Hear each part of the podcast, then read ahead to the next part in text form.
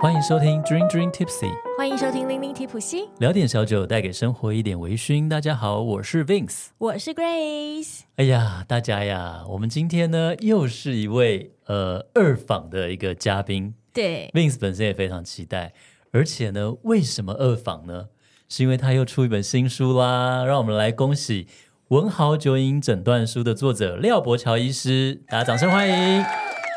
主持人好，各位林友大家好，我是廖伯乔。耶、耶欢迎乔那乔医师。，对，伯乔医师呢，他因为那个在文豪酒瘾诊断书嘛，那时候反应蛮热烈的，很多听众都跑去买。然后因为说可能，哎呦，原来李清照啊会会酒驾，然后诶苏轼啊酿酒害人家拉肚子啊，有很多这种记忆犹新的故事。对，那这一次呢，伯乔医师是写了这个古人解忧疗愈帖。诶，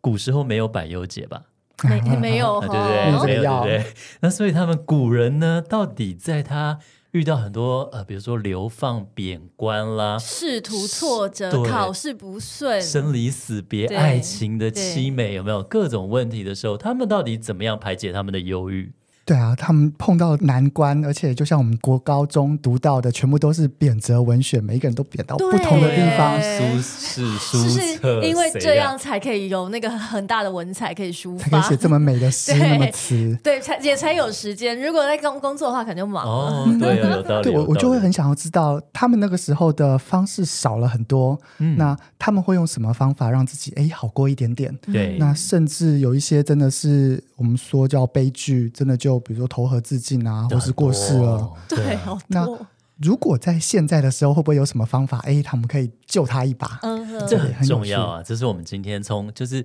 怎么讲，从古人身上找到一些问题，嗯然后我们引以为戒嘛，对，特别对是因为我们的节目是 Dream Dream Tipsy 嘛，是开心的，嗯是开心的，对以及很多的朋友呢，当然听我们节目也喜欢零酒，对但是我们希望是开心的零，对不是喝什么闷酒没啊、错，苦喝酒闷酒啊，伤身呢、对对对那我们想就先聊一下忧郁症。忧郁这件事情，因为很多人说忧郁很像感冒嘛，心灵嗯的感冒。那现在是非常容易有。那想问一下乔乔医师，就是台湾的情况怎么样？然后忧郁症它是情绪啊，还是荷尔蒙啊，还是大脑啊，还是哪里出现问题呢？嗯嗯哼，对啊，就像我们呃上次我们讨论的是喝酒，很多人是一个习惯，但如果到了严重的叫酒瘾的话，哇，它是一个大脑的疾病。是。嗯一样的，我们在讲忧郁，诶，它是一个情绪啊。你你碰到伤心的事，你不忧郁，那那你不像一个人的反应，嗯不像一个人喜怒的哀感乐觉。嘛，对，但如果到了忧郁症，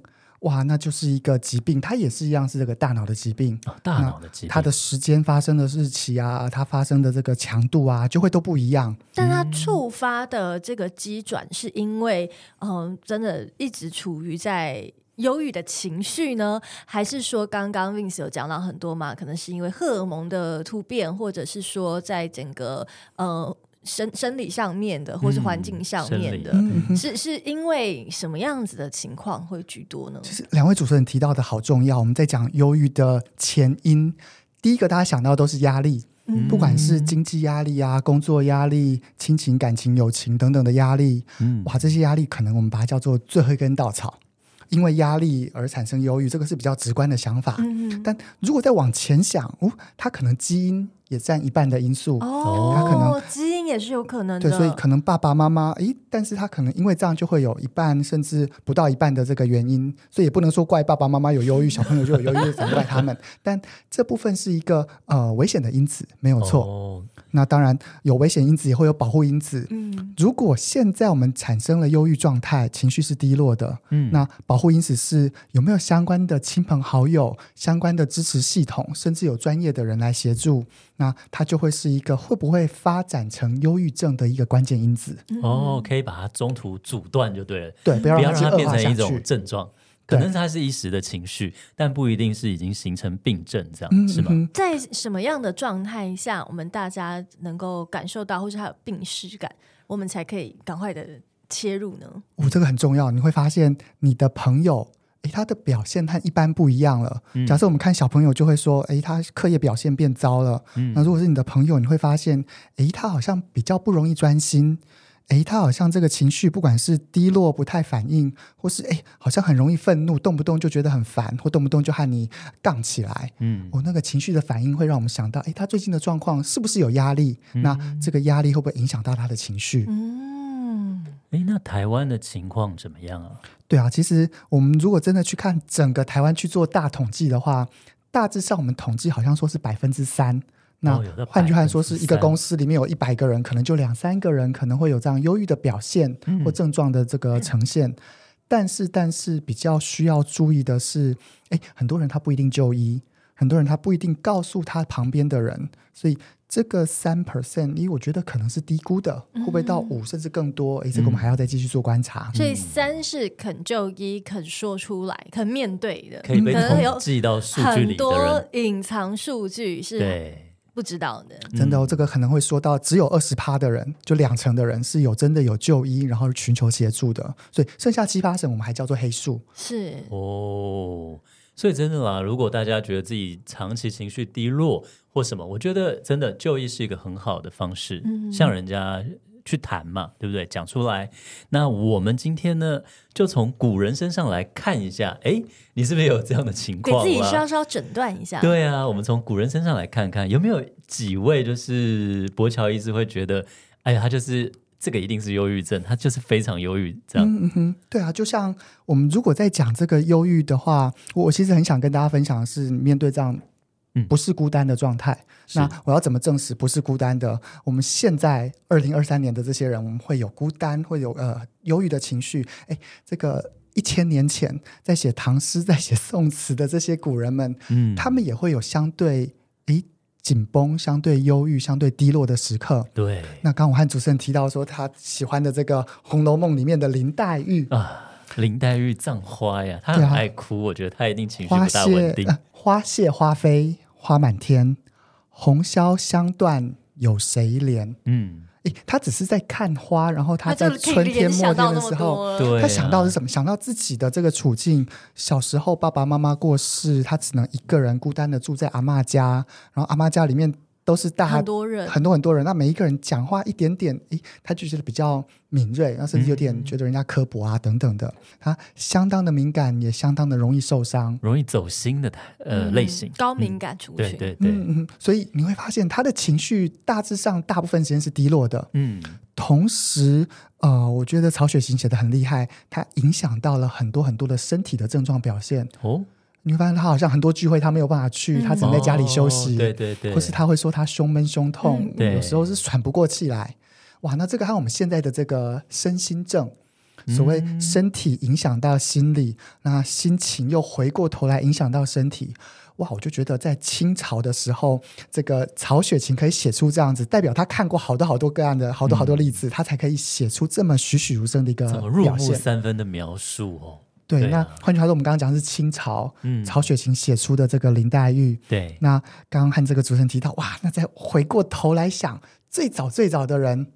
三千年前是在春秋时代嗯是所谓的屈原，我哎们呀为了他做了一个节日是端午节，对对，他好辛苦，他说他投河自尽，他没有办法让这个君王信任，君王嗯都相信其他的佞臣、相对奸臣，嗯，他没有办法信任。但就因为这个原因，他整个人在渔父里面，他就披头散发，然后一个人跑去了江边。汨罗江边，对，那最后他真的受不了他自己，不管是内心的谴责，或是外在的这个条件，他就所谓的投河自尽了。对，而且你看他写了《离骚》《问天》，各种就是抒发各种，对，对不对对？真的是， 对为刚什么？然后当然，我们就不能不能鼓励、不能鼓吹这样子的行为，但是对就会想说，诶，三千年后，如果他真的有机会多告诉他的其他好朋友，就像在渔夫里面，他告诉这个渔夫，然后希望可以从他们这个讨论之中，可以有一点点这个改变的契机。嗯但很明显的，渔夫没有没有说服得了他。对，但如果他现在他愿意跟他的亲朋好友讲，那会不会大家给他的建议，除了这个，哎，你想开一点啊，哎，甚至说你是不是我们一起去看看有没有什么其他的方式来帮忙？那甚至哎，不要去理君王了，你自己出去玩吧。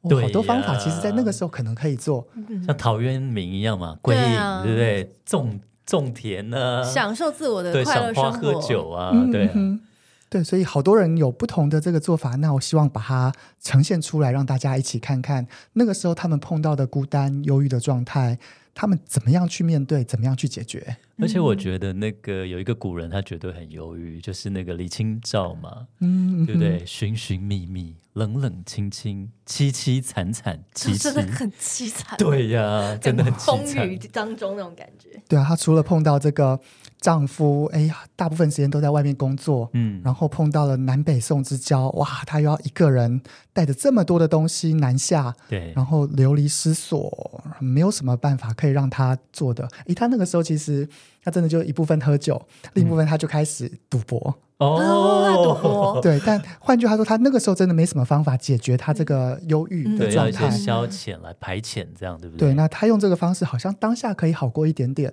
那最后李清照的最后几年，说实话。大家就比较少知道他到底怎么了。有人传说他就找到了第二个老公，很快又改嫁，然后又很快又离婚。哦但啊、呃不确定他最后怎么样。但说实话，那个时候的忧郁情绪应该是很明显的，很没有明错。显啊，从他的诗词里面可以看出很多。嗯，哦，对啊，如果在讲这个忧郁状态，我们不能说每一个人的忧郁，我就说它是一个疾病。那这样子每一个人都疾病的话，那因为那总那有心情不好的时候嘛，对啊，对这是一啊个我刚刚说哦抒发它是一下个本来应该就要有的表现。对对，那像唐玄宗，嗯我们有时候唐明皇，嗯，他和这个杨贵妃的这个爱情故事，每一个人都知道。对他们有幸福快乐的时候，也有最后哇，唐玄宗刺死杨贵妃的时候，被对，逼的，对，嗯而且是他刺死他的老婆，他最爱的人。嗯，他那个时候的忧伤情绪，他怎么样去面对啊？嗯嗯，我会有这个疑问。他其实，在唐玄宗的不到一百年，白居易他也有同样的疑问。他因为这样写了一个《长恨歌》，他就哦想象了这个唐玄宗、不是这个杨贵妃死了之后，唐玄宗怎么样面对他的情绪。嗯最后他们在天上终于又重新复合在一起。那哦，我想要分享的是，大家都会知道这个忧郁情绪是正常的，是那大家就会开始去想，诶，他那忧郁的状态有哪个步骤？嗯有哪些可能要经历过的阶段？是对，比如说唐玄宗，他一开始一定要面对的是，我怎么可以接受我做了这件事情，嗯，让我的爱人死掉？嗯对，这个是断然的拒绝，断然的否认。如果我承认了这一个情绪，那我应该要有多痛苦啊？嗯那个痛苦是不是当下他可以接受的？对对，所以当他看到了这个木雕刻的这个杨贵妃的像，他竟然去和他对话，就很像那个幻视幻听，嗯他就跟这个木雕对话，说：“妃子啊，好久不见，你最近过得好吗？”然后他开始对话之后，发现你怎么不对我回应？你怎么没有表情啊？原来你是一个木雕像啊！嗯，对，这个虽然听起来会觉得啊、有点吊诡，但是如果在那个情绪之中，你会觉得相当的合理。嗯，他不这样子做的话，他怎么可以去安放他那个时候已经不知道跑到哪里的这个情绪呢？还是需要抒发一下，，对，嗯对，那中间经当然经过了一些不同的阶段，他开始讨价还价，他都是都是其他人那个将官军是逼我要做这个决定的，都是他们的错，对，都是我那个时候不够勇敢。如果我多做一点点，如果我那个时候可以怎么样，我的爱妃就不会死了。嗯这，是一个讨价还价的过程。嗯那你也可以看得出来，哦他开始想要接受这件事情，但是接受的过程是相当困难，而且是往前一步又退三步，是一个拉扯的过程。嗯对，那再来才会开始陷入比较深的忧郁。我我真的要接受了我的爱妃过世，而且是因为我造成的过世，嗯所以我就只好好吧，我承认这件事，那我要面对我真的真实的情绪了。真的经过了忧郁这一关，他最后才有机会好好的接受这是一件事实。那我要嗯带着我爱妃的灵魂和她的意志，好好的再走下去我的人生下一步。嗯，对所那以它是一所以个这过样程，一个过程，但是他都是透过自我对话慢慢的疗愈过去，对我们其实在这个是清代传奇这个洪生的长生殿，嗯他就想象了哇，他杨那个唐玄宗、唐明皇应该是这么这么辛苦的走过去的。嗯所以刚讲的虽然都是虚构，都是这对个洪生对写的，但是以一个人来说，他也是会有那个情绪，需要去让他一个 process 嘛，一个过程这样子。嗯，对啊，假设我的这个狗狗过世了，我在想对我和它这个应该是一模一样的过程，而且我可能没有它走这么快，嗯所对以三十啊，分钟很唱难完，呢、对啊， 我我可能真的好几个月，甚至有到一两年都还是有可能啊对，。哦而且好像一开始会去 denial，对不对？嗯会去否认，然后你会不肯承认，然后慢慢接受，以后还先怪给别人，对不对？对就是对啊，那真的是一个很需要内在消化跟自我对话的过程哦。嗯对，所以如果是在走这个哀痛、悲伤的过程，我觉得最重要的是不能因为这样自责，觉得哎，好像自己怎么还在这么忧郁？大家都给我这么多的鼓励了，我怎么还是走不出去？不对不对，你这个时候要做的事情是好好的去体验，好好的去感受你现在的忧郁。没有经过这一段忧郁，你没有办法后面有接受这个过程。嗯，哇，真的是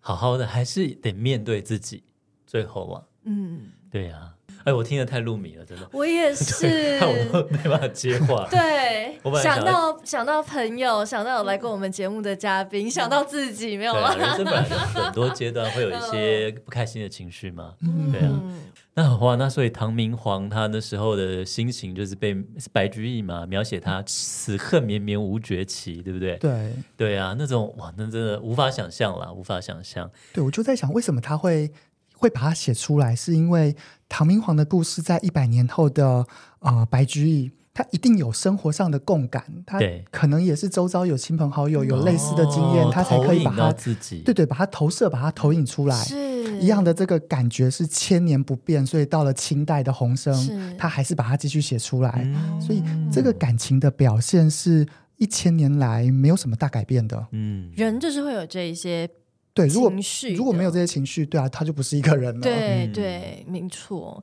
那其实除了刚刚讲到的我们这个唐玄宗，然后后面还其实还有很多的古人呢，对不对？对啊。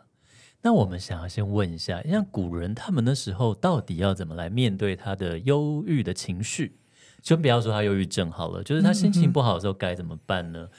尤其是那个很多人都知道嘛，借酒浇愁嘛，对不对？对很多其实为什么会想做这个专主题，也是因为很多朋友，哎呀，大家很多酒友嘛，嗯哎，心情不好来一杯。那我跟 Grace 是比较心情好的时候来一杯的个性，嗯，那所以想到，哎，借酒浇愁，然后举杯消愁，愁更愁。那古人到底除了喝酒，他还有什么方法来面对这些忧郁的情绪呢？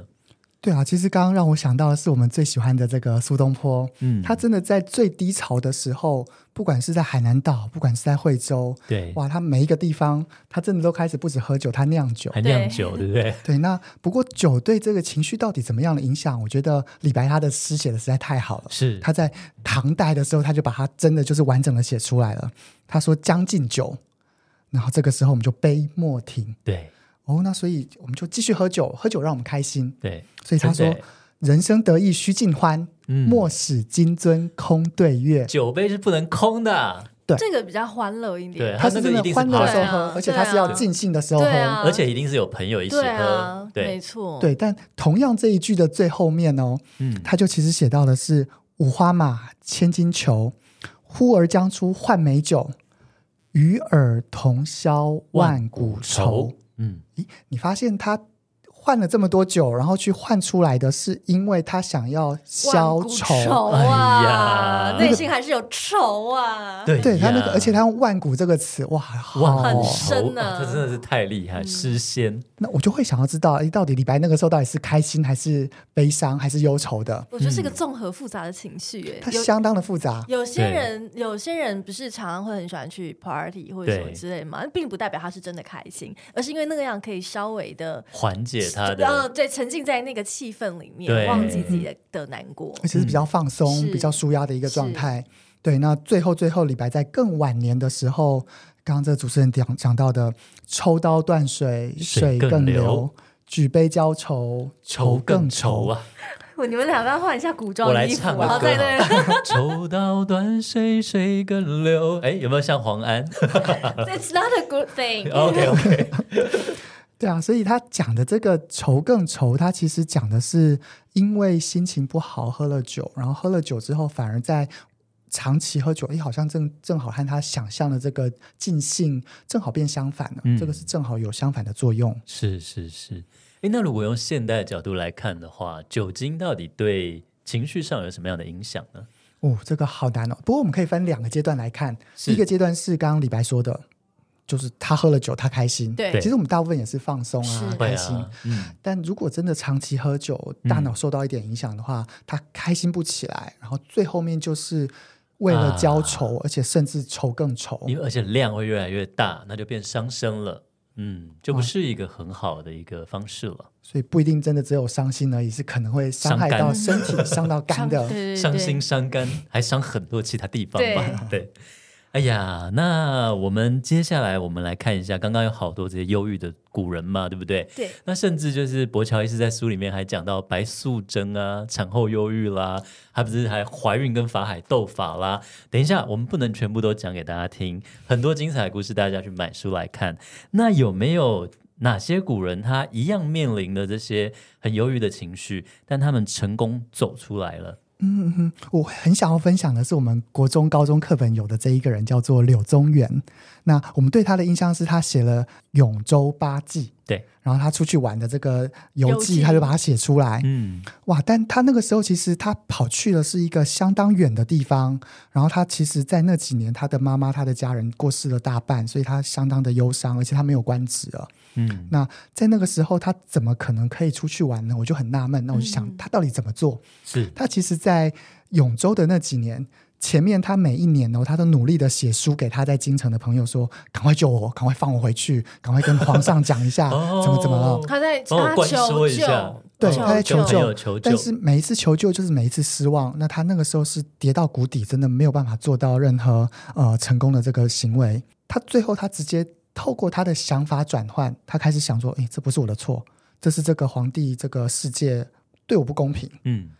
我就觉得他这个想法的转换，或叫做认知的转换，和我们现在这个认知行为治疗是相合的。哎呦，怎么说？那认知行为治疗叫做呃 cognitive behavior therapy。嗯是哼他透过这个想法的转变，他的行为、他的行动才可以跟着转变。那通常我们会说，情绪忧郁的时候，我们就会开始有一些负面的想法，觉得自己很没有用啊，觉得人生没有什么希望，我啊没就有是个人可以帮废助物自己。对对我对，常那常跟我同事说，我就是个乐色，啊，请你真的们假的？就是每年每 年真的年终的时候都要回收什么可燃不可燃分分类乐色的时候，我看到纸箱我就坐进去说把我一起回收，我就是个乐 色，哇，哇，我都也不知有道低潮过 啊，但是主要是跟大家开玩笑，不真的每一个人都会有这个低潮，对而且他的负面想法就会自动的变多。对对那对，最麻烦的是后面就会开始觉得啊、自我谴责感、自责，自己嗯觉得很愧疚，对甚至觉得对不起人家，我是不是不该不应该被生出来？我是不是不应该当爸爸？我就是一个烂爸爸，很哇有时候也会这样想，对，我我就会在想的是，我们忧郁情绪是自然的表现，但是刚刚讲到这个负面的想法、负面的认知，诶，这是可以脱钩的啊。我、哦我不需要自责，但我知道我要面对我的情绪是是合理而且是正常的。对，那脱钩之后，我要让认知开始转换。诶，没有，我刚刚讲的这些想法是谬误型的认知，嗯是错的，是以偏概全的，是这个呃太广钻牛泛的角钻尖牛了，角太尖的偏颇了，是那透过这样子，我认知去调整、扭曲回来，那他的想法改变了，他的行为才可以跟着改变。那这样的话，他如果自己没办法自己想通这件事，比如说有时候会想，哎，我真的把把当不好，但有时候会想说啊，每个人都是在学习嘛，我以前又没当过，对不对？嗯那这个时候是不是有如果去寻求协助的话，是去比如说去找乔乔医师、乔博乔医师，医生这边会提供一些什么样的协助呢？对，其实不只是医师，我们的心理师嗯是也都在讨论的都是。哇，有有这些想法，好，那我们怎么样确定你刚刚想的这个是有没有过多的，嗯有没有不合理的，是有没有灾难化的、嗯等等的？那透过这个，其实每一个人都有理性的层面，那去理性来扭转本来刚刚讲过度的感性这个部嗯分。哦，是是是那，他就有点就需要这种打破砂锅问到底，你这个想法到底怎么来的？嗯那这个想法来源在更来源是什么？那其实是一个呃挑战的过程。那也透过这样子更了解自己这个想法，诶，好像不是我想的那个样子。嗯，所以真的还是要去多跟人家沟通对话了。 我什觉得么事第一不要个都闷在心里有。对对对对，不要闷在心里。刚刚讲柳宗元，他虽然都都被拒绝嘛，但 是但你要还是一直你对是要把它说说出出来来的的，因为嗯好多人是不说出来，所以我们旁对边的人根本就不知道。不知道怎么帮他。对对而且这个不知道是他很想帮忙，是连这个入口都都没有办法帮助对我到。不要，我我没有，就是可能先就是跟朋旁边的朋友拒绝了，嗯因为说你根我本看不出来一个人，有时候其实他可以藏得很好。嗯对对，有些人藏的很好，所以常不是会有一些朋友就就听到说啊，就突然走了，对啊然后所以奇怪，我们前几天见面的时候好像都挺好的啊、对，真的真的，嗯，对，所以其实也是写了这一本书，也希望诶，如果你真的什么都不做的话，那你先跟你的亲朋好友，你觉得信任的人，你跟他透露一点，你现在状况不是那么的稳定，但你需要怎么样的陪伴？那我们可以一步一步的讨论嘛。你需要的是陪伴，还是需要给建议？嗯你你需要的是诶，什么都不要讲话，就拍拍肩膀就好，嗯还是你需要陪着他大吃大喝大喝酒？ 嗯对嗯嗯大喝酒就找 Grace，Vince 酒量不是那么 好，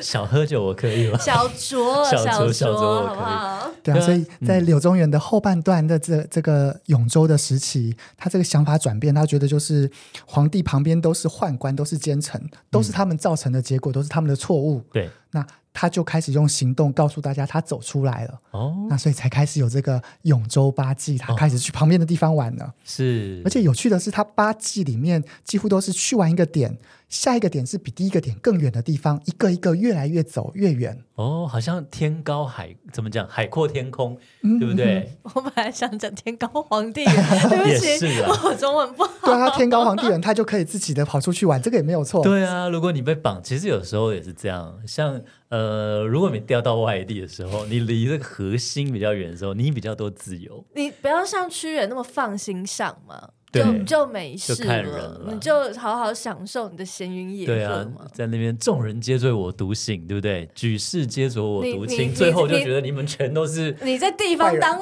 你在地方当老大不是很好吗？哎、我也是这种心，我觉得哎别管我，对，嘿嘿， 这里就归我管，哎哎，没你们也错管不到我。哎、哎对，哎、不错，这样真的蛮好的。对啊，那我我怎么知道这个柳宗元他的想法转变呢？是嗯他其实写有呃游记的时候，他同时也写了这个寓言。那这寓言也在我们高中的时候有学到，寓言，对最有 fable，名寓言故事，对对啊寓言故事，呃，你有听过一个成语叫做“黔驴技穷 有有，啊，”，他那个时候写的。哦是柳宗元写的啊对，那你可以想象，黔驴技穷讲的是那个驴子在旁边有老虎、狮子的时候，他就是只只会会踢踢后脚。对那一开始那个当然会被吓到，对但他最第后二就次只有、第这三一次，招他。只有这一对招嗯，他最后还是被吃掉了。对，他讲的是什么？他讲的是京城的这些官员们是也都只有谄媚皇帝的这一招，哦原来是、哦原来是想暗指这个。哦哎对，呦但没有这么人，毕业这么多年，我现在才了解。这我也不知道，啊但但没有人知知道这件事，他就是只能用这个小动物的部分来告诉大家比，喻他现在想法转变了，他这个好过一点了，嗯嗯，然后呃，你们。一千年后还可以继续陪着我一起去骂这些人，我觉得我做到嗯了。哎、真的耶，真的耶，到现在我们都还在讲这件事情。嗯真的耶还在讲他然后哦，谁他那记个得时那个候皇帝什么他名赢字了？对，哎，对啊，谁记得皇帝是谁啊？对嗯、真的，对，那他也因为这样走过去了。那当然，他的后面故事还是很很凄惨，是他好不容易可以回去那个京城，嗯但还没有回去之后，人家又开始贬，就是讲他的坏话，他去了更南边的这个永呃柳州。 哦那为什么会选柳州？是因为他姓柳，所以他排到这个更远的柳州。这、哦，皇帝有点就是故意搞他，故意搞这。几个人，嗯，对，但我可以看到他中间奋斗和努力的过程，努力让他自己情绪好过的这个过程。这样蛮好的，所以我们每个人都要努力，对 不能放弃自己就。不能一直消沉下去了， SOS 发出去以后，接下来就是要各种转念、嗯对，转心、转念，嗯，然后去旅行。所以这很好 SOP 是这样吗？没对啊错，所以旅你行看是哦很好的，好，我下个礼拜去旅行。好没问哦，题太棒了。对，所以我们现在偷偷会有时候会讲说，哎，那我们就暗算一下其他人 啊，或是暗算一下诶其他这个其实就和柳宗元讲的是一模一样的事是情。我透过这个虽然不会造成人家怎么样大影响，嗯但是我抒发了出去，哎，我好像好过一点点、诶哦，对，像我有时候也常常想在人家鞋子里面丢个石头，但这个是想吧，不是真的去做吧？呃，想和做其实在一念之间，但如果你要讲的话，对自己讲其实也很开心，就是把这个抒发出来，我觉得对相就当是哦很我们重要。朋友之间讲讲出来，哈哈哈，然后就就没有过去。我跟你是吗，说，有一本日本的绘本，它教小朋友怎么抒发情绪，它叫《讨厌的人都跌倒吧》。嗯，对，那个念完你就觉得很疗愈。哦，可真是的我 就就是很是生气，然后这个人怎么都可以讨厌，我希望讨厌的人都跌倒吧，我要我一定要怎么样让他跌倒，再跌倒之类的。有一点这个阿 Q 胜利法。对，嗯那但就是这个想法法是对的啊，这个想法让自己好过了一点点，那那不就是要做这样子的事吗？真的，所以骂骂老板啊，对不对？唱歌的时候骂骂哦同事下啦，班跟同事聚餐还是会需要我抒觉发得一要下。大家去真唱的歌，需不管是骂要什么，对不对？对看你的问题在哪对里，对对讨厌的人在哪，对嗯耶，对，这很重要。所以下班的这个聚会相当的重要非。常重要。然后千万不能让主管跟老板知道。对哎，不一定有，还有家人，对不对？ 对啊，哎，那还有哪位古人值得我们借鉴啊？除了刚刚讲这个柳宗元以外，其实我也好欣赏的是这个王维。王维啊呀，那山水田园诗人王维，他其实这个“维”他的字叫做摩诘，对是《维摩诘经》里面的这些没错字，所以他其实受到他妈妈，然后和他这个佛法的影响很深。那这些佛法，我就觉得和现在我们怎么样让自己的心境好过是一致的。嗯对，比如说他写的是“空山新雨后，天气晚来秋，嗯，明月松间照，清泉石上流”。哎你呀就，可以有这个画面是真的耶，在那个很有有晚很 上有的画时面候，然后有这个水声，然后有看到这个明月。对，但他其实讲的是什么？他讲的是他那个时候是一个人孤独的在看这个景色，在和这些景物在对话的。哦，是这样啊，一个人在天地之间去，他讲的是什么？他讲的善处孤独，哎呦就算只有一个人，我还是可以把自己过得好好很的。好，嗯哇，那和我们现在在讲的这个正念嗯，啊、呃英文叫 mindfulness，我是觉得有有很像的地方。是 mindfulness 告诉我们要善处孤独以外，要敏感的察觉自己现在有任何的想法、任何的意念，甚至外在的任何的刺激。嗯，但这个察觉不是带有任何评价性的。我我看到这个有有一只蚊子过来，但我不会觉得它特别的烦人，它特别的恼人。嗯我就看着它来，又看着它走，就像这个乌云看着它来，又看着它走。哎呦，前面是很有情绪，然后后面现在到王威已经是没感放觉空了，就是变超放空。冷静的旁观自己的情绪，把自己抽抽离，好像在看第三者的眼光看自己的情绪吧。我想对，，所以其实王伟的诗相当的你说的冷静，或相当的敏锐，你会发现他不会因为这样子很快的生气，很快的难过，也不会因为这样很快的开心，很快的就呃情绪跟着起伏。嗯他把一切的东西都看得很淡，哦，这就只是一个情绪的表现而已，嗯这就是一个外在的刺激影响到我的情绪，但嗯我不会因为这样子特别告诉我自己说我要怎么样去做，我要怎么样去做反应。哇，一千年前他就用这个功夫，那把它写在这个诗作上，你会发现他哇，他好多诗都是很静谧的一个状态。嗯但真的去看的话，就只有他一个人，他其实真的是蛮孤独，但他知道怎么样和自己的孤独相处。所以啊，我那时候在日本工作的时候，我一个前辈就跟我说，一个马来西亚的一个前辈，他说人就是要学会跟孤独做朋友，因为他就是一个人在日本十几年，然后也不交女朋友，然后呃就但是很懂得生活，没事就让熬，他很喜欢煲汤嘛，他教我煮饭啊什么的，我们就交流料理。他就讲人要学会和孤独做朋友，印象深刻、啊。对啊，每一个人总是会有这个孤独的时候。对啊，就是回到家就只剩一个人的时候，但这个时候怎么样？因为通常我会很多个案会跟我讲的是，就是在那个时候他的各种想法、各种意念跑出来了，嗯，我我的人生怎么过成这个样子，然后我怎么会呃这么糟，情绪这么空等等的，嗯那个跑出来的情绪，在一个人的时候是很难把它压回去的。嗯那在那个时候，其实如果可以自自我提醒，诶，这个想法本来就会出现，这个想法就算出现了，我也不一定真的就是这么糟，就只是它出现了这个想法而已。嗯把它分开的话，诶，好像也是一个做法。嗯嗯，蛮有意思的。是。那我王维，嗯我想岔题一件事，因为我刚刚突然想到说，嗯、我们在如果经历到忧郁啊、低潮啊的时候，当你有一点病逝感受，甚至你们还没有到病逝啊，就是前面你情绪已经在很低潮，你就要、叫 SOS 嘛。那旁边的朋友陪伴、陪伴、陪伴，或者是你身边的已经有这样子的朋友或是家人，然后他就把这种情绪一直不断的发泄在你所谓。我们可能还算正常的状态的人身上的话，那身边的人应该要怎么样的去做陪伴呢？哦，这个相当的难，而且相当的重要。嗯，那第一个，如果你是陪伴的朋友的话，第一个想要告诉自己的是，你可以的负担有多少？嗯这个负担来自于你，你情绪上的负担，也来自于时间上的负担，嗯哼也也来自于你真的可以陪伴的的这个空间上等等的负担。对，那评估过之后，你当然是尽量的陪伴等等的，但不能只有自己一个人。那最主要的是，诶，连你这样子一起进去，会不会两三个人一起都溺水了，是没有办法回来？很容易哦。但这个说实话也是相当有可能的。那是不是有更多的人可以一起帮忙？一个人轮一个礼拜的一天，嗯就是亲朋好友一起来帮忙的。嗯甚至因为有些人可能是家人，好，对他已经是在这个状态，你别无选择，然后你跟他每天住在一起，嗯嗯嗯，很那可容易能受到影响。对，然后可能正常都都变得也也快要一起溺水了这样子，那这个时候其实最后再来就要找的是，那有没有一些专业人士可以一起来帮忙？哦，嗯那专业人士可以帮忙的，就包含非药物治疗，像刚刚讲到这个正念、认知行为治疗的做法。那药物治疗，诶，让这个身体里面的血清素和多巴胺，诶，可以再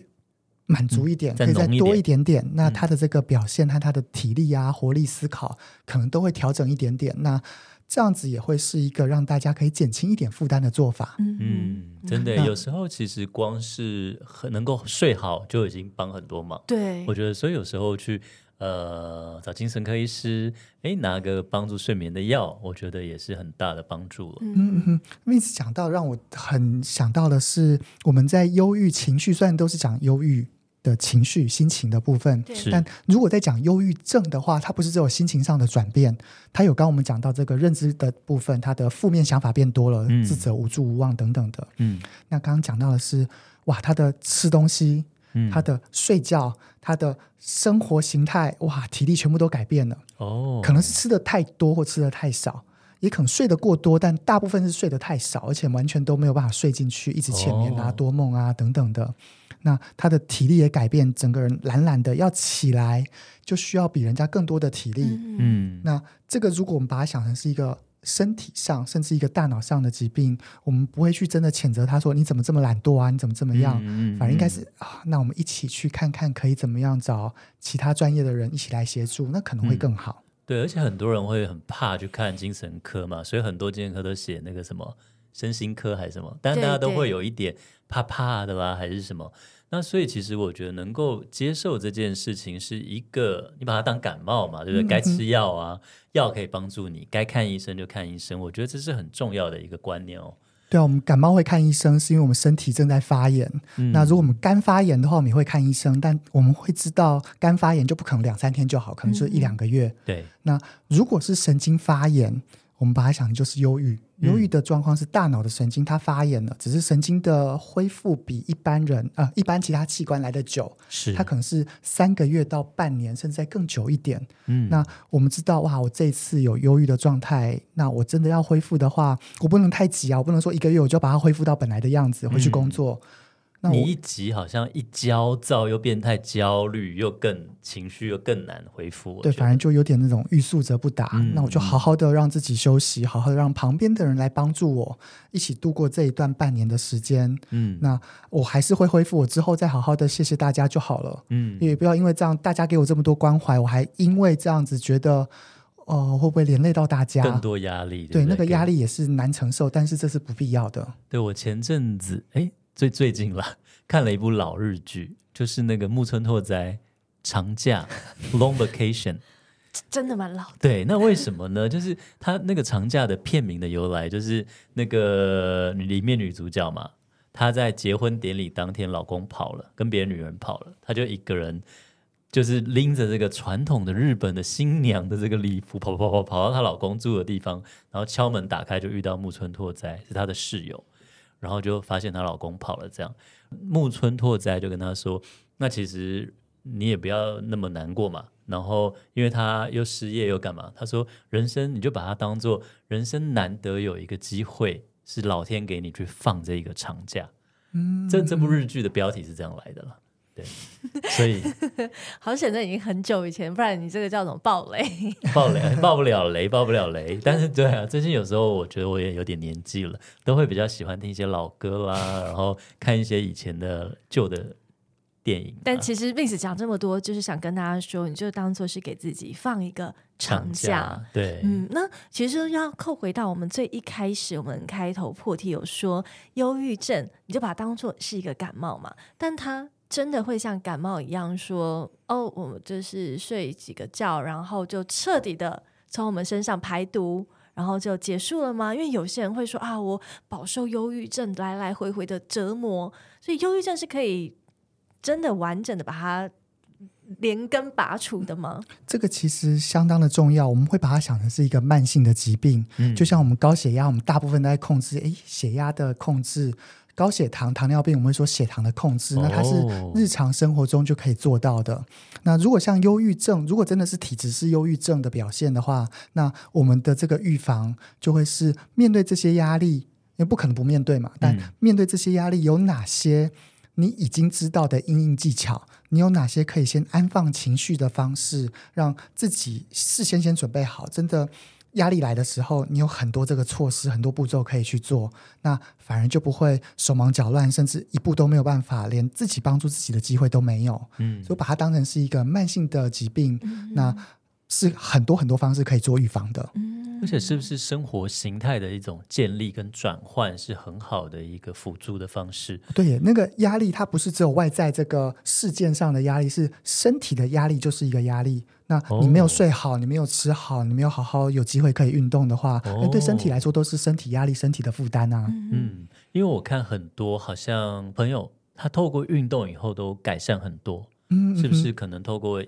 饮食啦，说要多吃鱼油啦，多吃香蕉啦，然后要多运动啦，这样对啊，饮食和这个出去玩、这个运动都好重要。我们刚刚讲那个柳宗元，他出去玩，嗯嗯他真的是爬山、爬山涉水等等的。对啊，他这个就是在运动。嗯，对，那也看得看到很多不同的人，他用不同的方式跑去了很多不同的地方，去走一走，去见见世面。除了去认识新的环境和新的人，也同时可以认识新的自己。哎呦，很好哎、最后又见到自己，